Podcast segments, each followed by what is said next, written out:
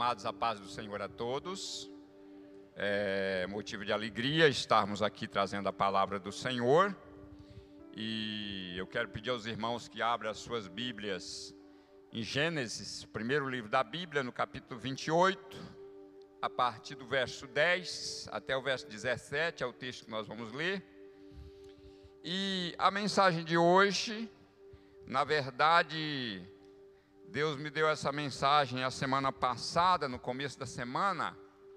É uma mensagem evangelística. Então, se Deus manda trazer uma mensagem evangelística, é porque tem alguém que precisa ser evangelizado, precisa ouvir a palavra e precisa se decidir. É, e o texto, o título da mensagem é Deus não tem netos. Eu li um livro com esse título eu era recém-convertido. Eu nunca me esqueci disso. Deus não tem netos. Então, é, vamos ler então Gênesis capítulo é, 28, verso 10 em diante. Jacó partiu de Berseba e seguiu para Arã. Quando chegou a certo lugar, ali passou a noite, porque o sol já se havia posto.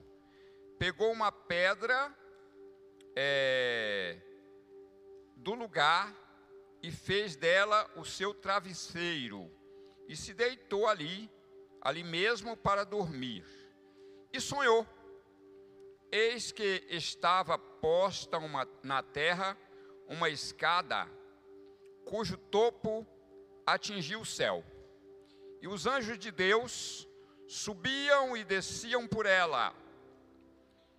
E eis que o Senhor estava perto dele e lhe disse: Eu sou o Senhor, Deus de Abraão, seu pai, e Deus de Isaque. A terra em que você está deitado, eu a darei a você e a sua descendência, e a sua descendência será como o pó da terra. Você se estenderá para o oeste, para o leste, para o norte e para o sul. Em você e na sua descendência serão benditas todas as famílias da terra. Eis que eu estou com você e o guiarei por onde quer que você for farei com que você volte para esta terra, porque não o abandonarei, não abandonarei até que eu cumpra aquilo que lhe prometi. Quando Jacó despertou do sono, disse: Na verdade, o Senhor está neste lugar e eu não sabia. E tremendo disse: Quão temível ou quão terrível é este lugar! É a casa de Deus, a porta do céu. Amados, é, é interessante nós pensarmos uma coisa. É, às vezes eu tenho a impressão que, que a imagem que nós temos de Deus é de alguém muito velho, com as barbas brancas, cabelo grisalho,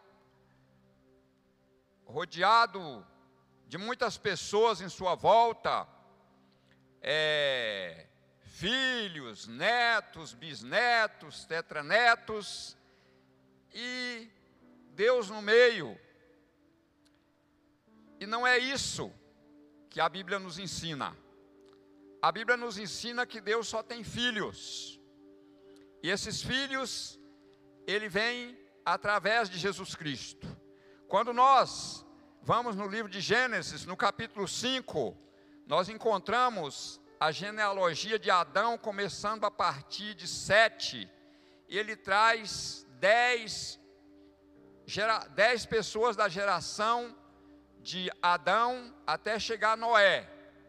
E essas pessoas, ele vai tomar um de cada família e descrever como uma sequência da história da humanidade.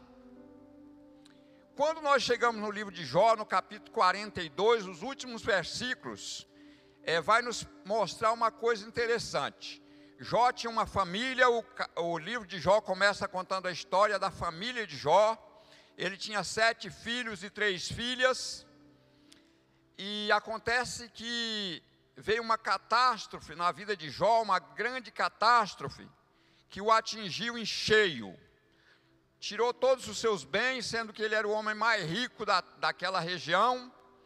Então, o inimigo, com a permissão de Deus, tirou tudo que ele tinha, tirou inclusive seus filhos, suas filhas, e o deixou doente, numa situação de penúria nós não sabemos por quanto tempo Jó viveu assim, mas a realidade é que não foi poucos dias.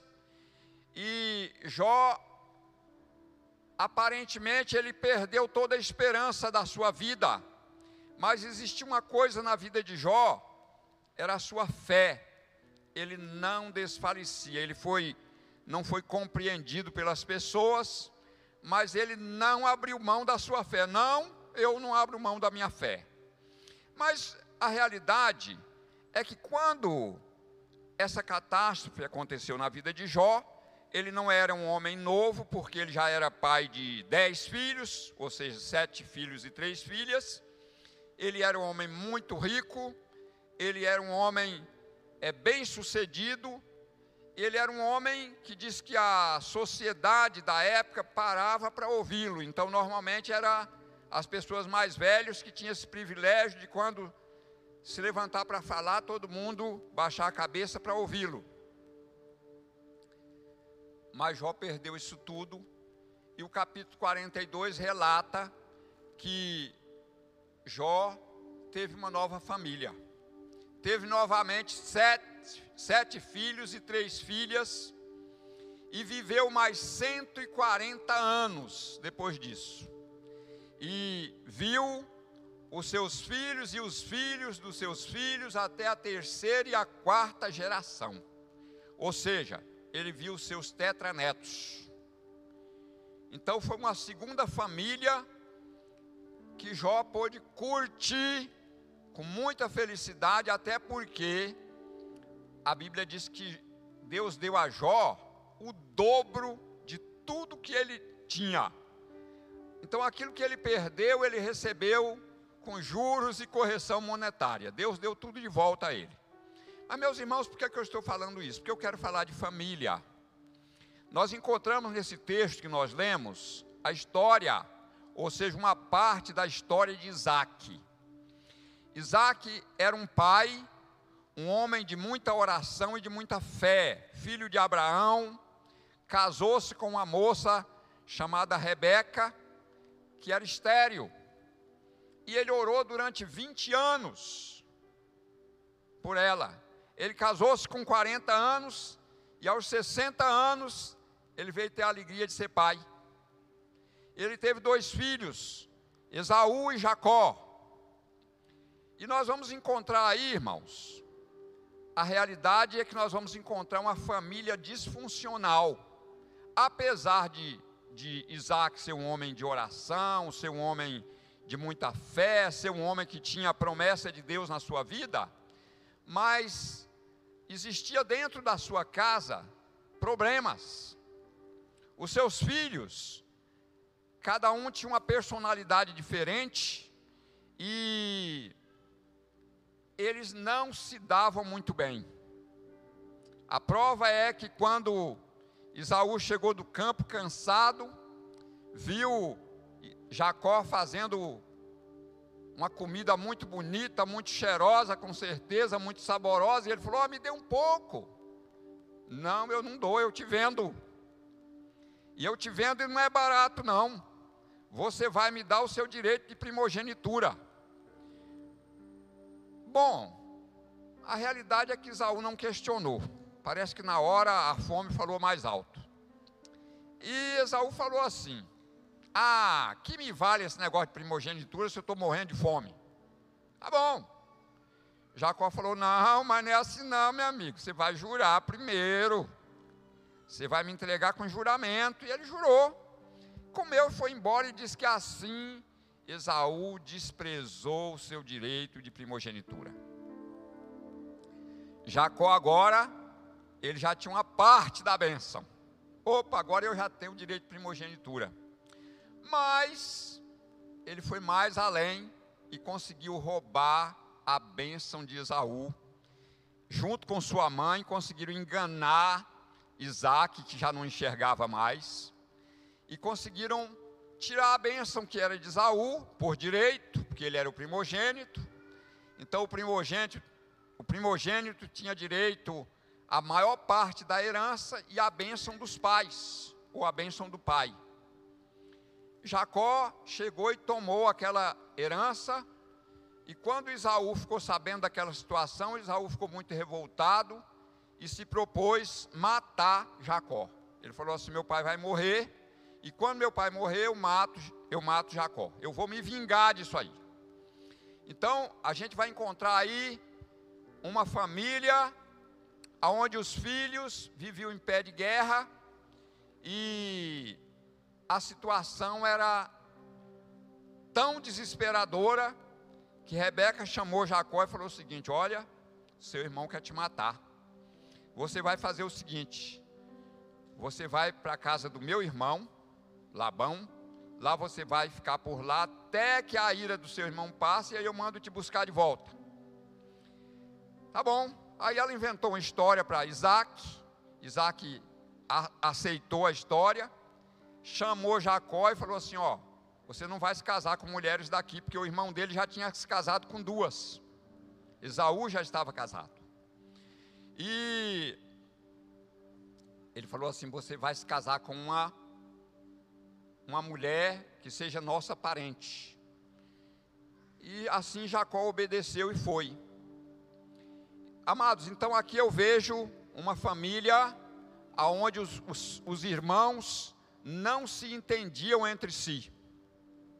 É, então, apesar de Jacó ser um homem de fé, de Isaac ser um homem de fé, ser um crente, Rebeca, eu não sei até que, como que ela encarava a vida espiritual, mas ela cria, é tanto que quando os filhos estavam lutando no seu ventre, ela foi consultar a Deus para saber o que estava acontecendo com ela, e Deus falou que ela ia dar luz a duas nações, dois povos.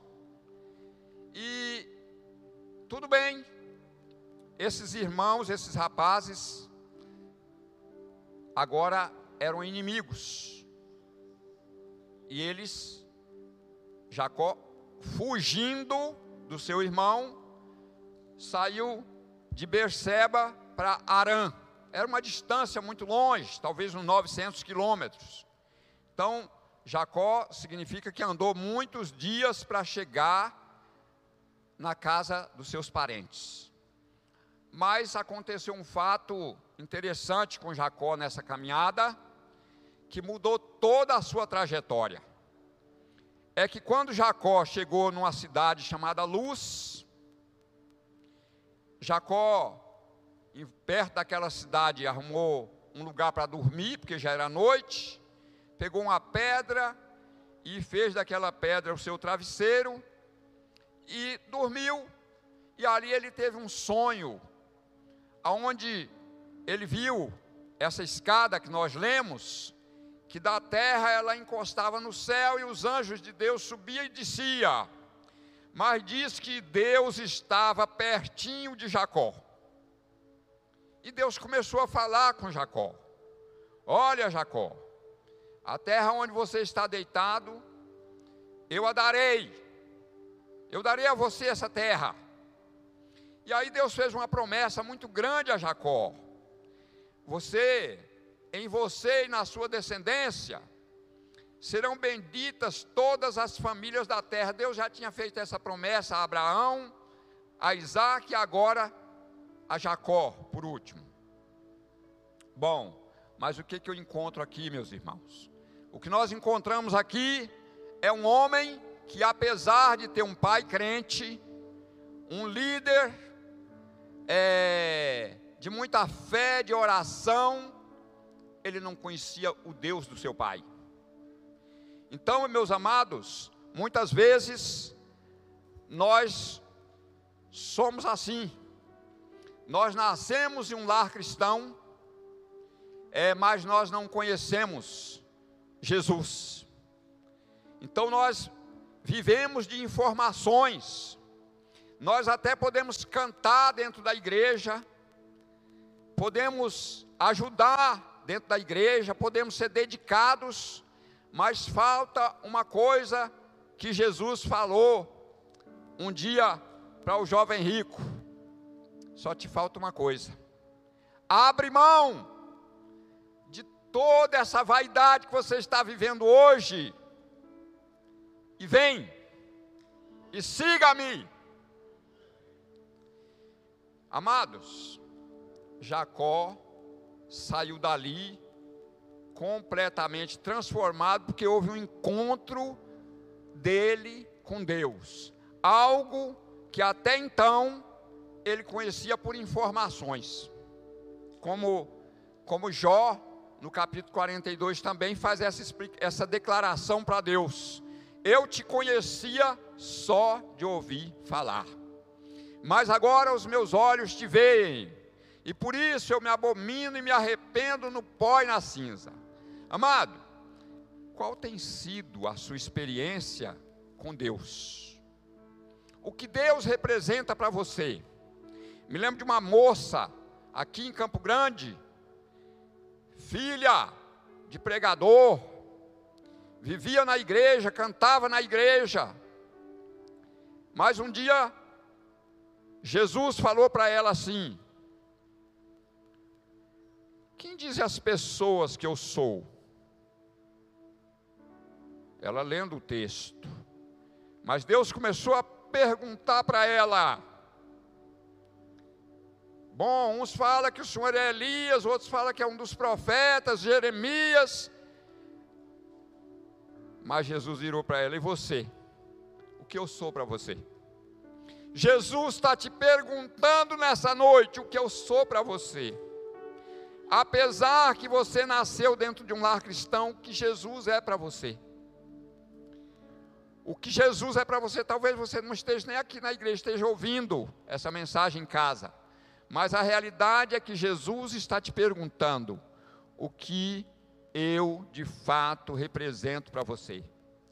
Então, João no capítulo 1, verso 12 diz assim que as pessoas Jesus veio para o que era seus, os seus não o receberam, mas aqueles que o receberam, isto é, aqueles que creem no seu nome, ele deu-lhes o poder de serem feitos filhos de Deus.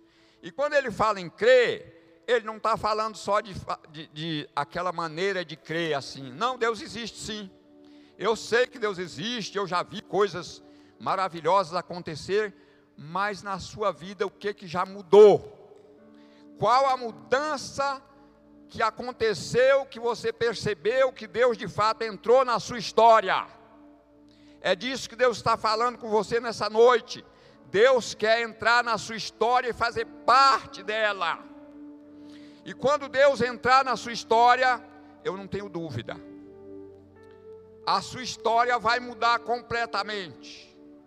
É interessante que ali, naquele encontro de Jacó com Deus, Jacó conseguiu fazer uma oração a Deus, falou: Deus, agora sim, eu quero que o Senhor me guarde. Antes ele não saiu com essa convicção. Certamente que seu pai orou por ele para que Deus o guardasse no caminho, mas ele não tinha essa convicção, mas agora ele tinha. E quando Jacó chegou lá na, na terra do seu parente, e lá ele ficou por 20 anos, Deus continuou cuidando dele, porque aqui Deus falou assim: Eu não te deixarei. E é isso que Deus está falando para você, filho: venha para mim, porque eu não vou te deixar.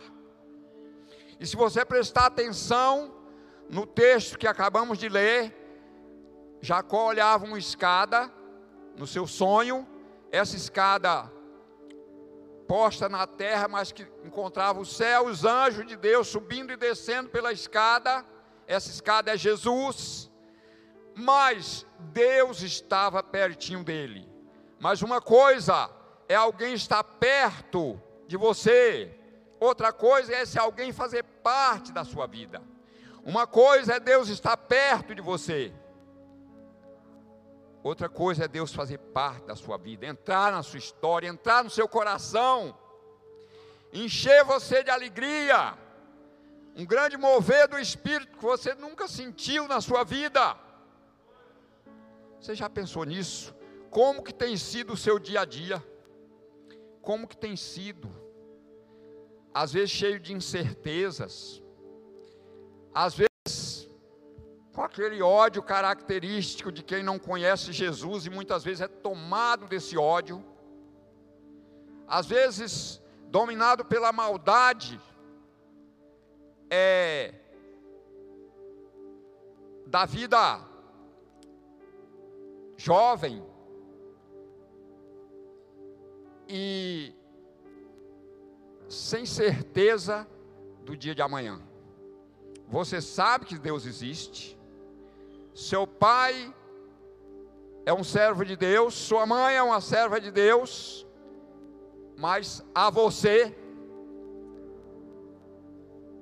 precisa acontecer uma mudança, aonde você não tenha vergonha de se identificar como um servo de Deus, aonde você tenha certeza de que agora sim, agora eu sou uma nova criatura.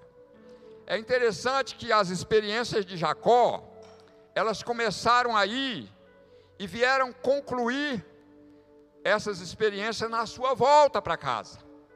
Ou seja, 20 anos depois, quando Jacó estava voltando para casa, Jacó mandou um aviso para o seu irmão que estava chegando, e seu irmão estava com o mesmo ódio que tinha dele, não tinha saído do coração, não. Seu irmão estava esperando ele voltar para morrer. E quando chegou a notícia para Esaú, falou assim: Ó, oh, Jacó mandou te avisar que ele está voltando, voltando para casa, e ele está trazendo a família dele, ele está trazendo os bens dele.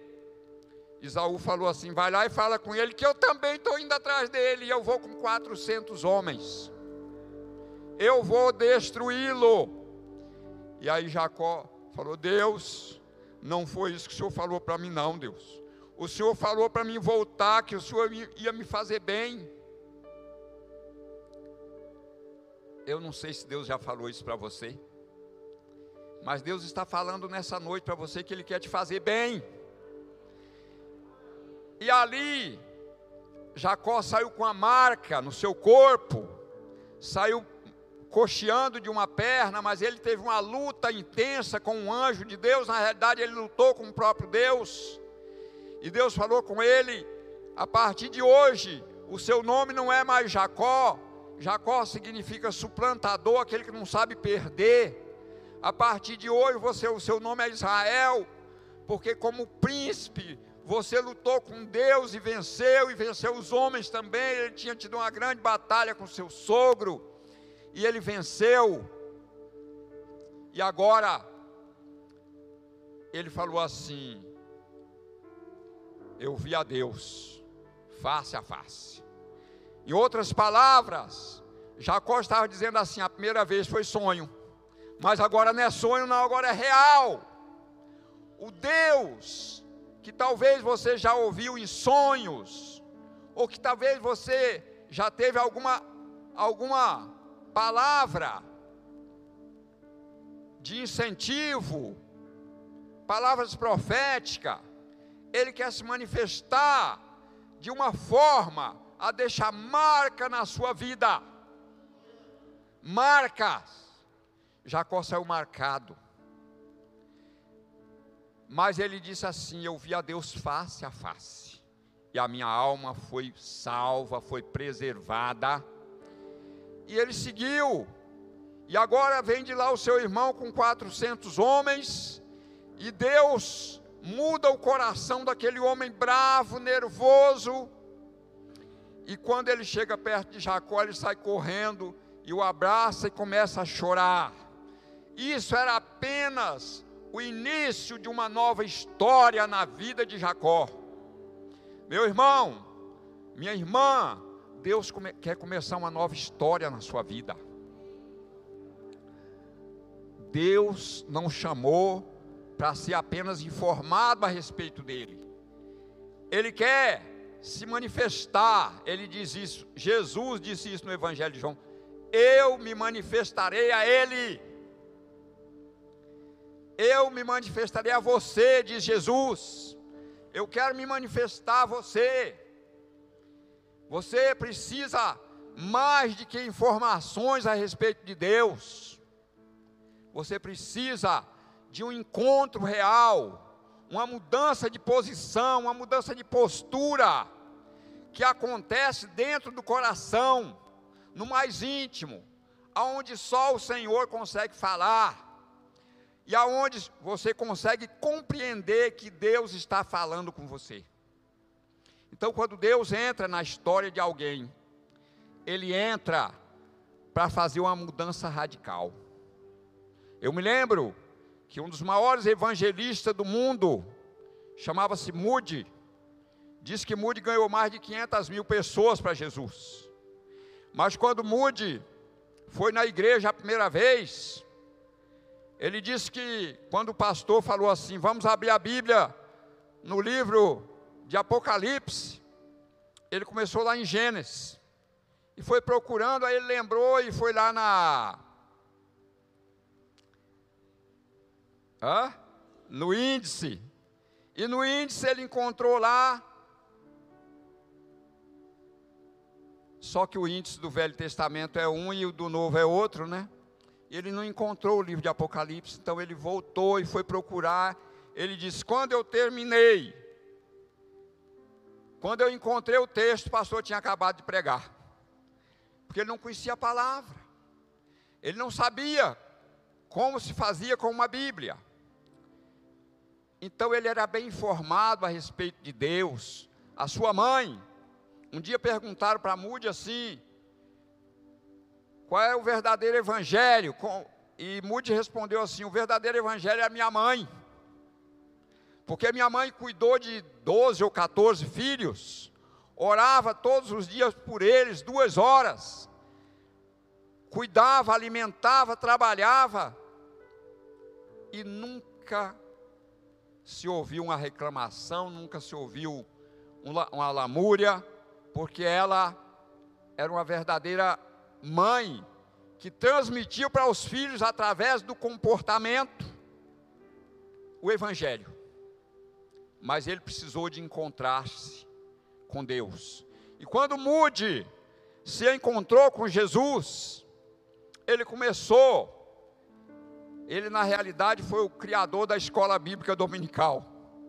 Ele chegava numa cidade e alugava um recinto, um salão, e saía na rua convidando as pessoas para ouvir a palavra.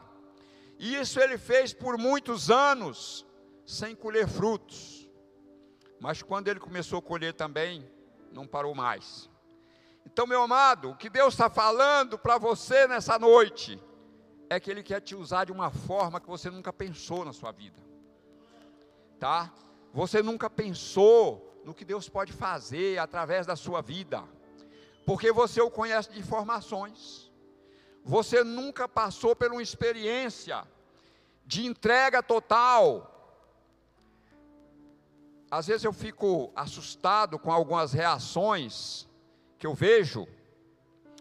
É, recentemente, meu filho começou a conversar com um rapaz sobre negócios, e aquele rapaz muito fervoroso, falando em línguas, mas aquele rapaz estava desesperado com medo do Covid.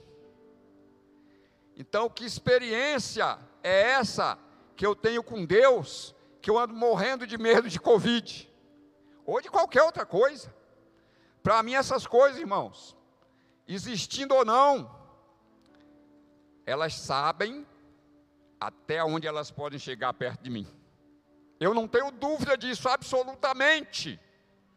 Eu tenho certeza da proteção de Deus na minha vida. Então, por isso eu não tenho medo. Então, o que Deus quer com você, quer fazer com você, meu irmão, minha irmã, é exatamente isso: torná-lo uma pessoa valente para Ele.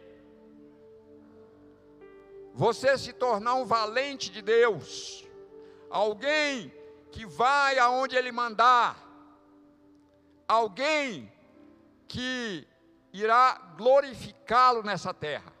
E eu não quero tomar muito tempo, mas eu quero fazer um apelo. Você está aqui, Deus está falando com você, então levante e vem aqui na frente, que nós vamos orar por você. Se você está em casa, fique de pé, na frente do seu aparelho aí, do seu celular, e entregue sua vida para Jesus. Eu me lembro de uma moça em Curitiba, eu a conheci pessoalmente e ouvi o testemunho dela. Ela se converteu com a pregação de Rex Samba. Talvez aqui quem conheceu o Rex Samba, não sei se, teve, se tem alguém aqui que conheceu o Rex Samba. Era um pregador americano, muito antes de Jimmy Swaggart. Era um homem de Deus. E aquela moça estava em casa, sentada no seu sofá, e Rex Samba começou a pregar, e quando ele fez o apelo, se, se ajoelhou no sofá e entregou sua vida para Jesus. Faça isso hoje. E Deus transformou aquela mulher numa serva de Deus. Deus quer transformar você nessa noite. Então, se você está aqui, fique de pé agora onde você está não tenha vergonha não. Tome a atitude de Jacó. Jacó ele se levantou de manhã e falou assim: Na verdade, Deus está nesse lugar e eu não sabia. Ou seja, eu cheguei aqui completamente alheio à posição de Deus na minha vida. Mas agora eu sei que eu estou num lugar aonde é a porta do céu é a casa de Deus. E ele pegou aquela pedra que ele tinha usado como travesseiro, ele derramou óleo sobre aquela pedra, ele ungiu aquela pedra, ele a erigiu como coluna naquele lugar. E ele declarou a Deus que ali seria um futuro templo, e de fato foi um lugar de adoração. Betel foi o nome que ele deu. O voto de Jacó, meus irmãos, ele foi tão grande que aquela cidade chamada Luz mudou o nome. Mudou para Betel. Betel significa casa de Deus. Então, o que Deus está querendo com você nessa noite é fazer um pacto, aonde você entra com a sua vida e coloca à disposição de Deus, e Ele vai começar a trabalhar e vai mudar completamente a sua história, e você vai ser instrumento para mudar a história de outras pessoas, para a honra e glória do nome do Senhor. Você está aqui, fique de pé agora, que nós vamos orar por você. Fique de pé, se não tiver problema, vem aqui à frente que nós vamos orar por você, tá bom? Então Deus está chamando você, meu irmão. Deus está chamando você, minha irmã. Deus disse assim que a palavra dele não volta vazia. E eu tenho certeza disso. Então você não está ouvindo, é, você está ouvindo um pregador que está transmitindo para você a mensagem de Deus. Então Deus espera de você agora uma atitude. Então, se Deus falou o seu coração, não tenha vergonha. Levante e vem aqui, porque Deus está te chamando. Aleluia, glória a Deus. Mais alguém? Aleluia. Pode vir. Então, você precisa de uma certeza: eu sou filho de Deus. Eu sou filho de Deus. Então, por, por isso a mensagem: Deus não tem netos. Eu não sou o neto de Deus, eu sou um filho de Deus. Porque eu criei em Jesus e fui transformado em filho. Hoje eu tenho essa convicção de que eu sou filho de Deus. E os irmãos que estão vindo aqui à frente, eu sei que Deus falou com vocês, mas tem mais alguém aí. Vem aqui à frente, porque Deus falou com você também. Deus falou com você que vive numa casa onde todo mundo é crente, mas você não conhece Jesus, você conhece de informações. Vem aqui, porque nós vamos orar por você. Você precisa não apenas de informação, mas de uma formação espiritual que só o Senhor vai fazer. Então, glória a Deus pela vida dos irmãos que está aqui. Mas eu te peço, não deixe passar essa oportunidade, não, meu irmão. Vem à frente. Jesus falou o seu coração. Então, e ele diz que a minha palavra não volta vazia, diz o Senhor. Aleluia, glória a Deus. Mais alguém? Pode vir. Glória a Deus. Aleluia. Louvado seja o nome do Senhor. Tem mais alguém? Vem aqui à frente que você vai é, se surpreender com o que Deus vai fazer na sua vida, as mudanças que vão acontecer. Amém? Pastor Juliano, vem aqui à frente, vem orar pelos meus amados irmãos aqui.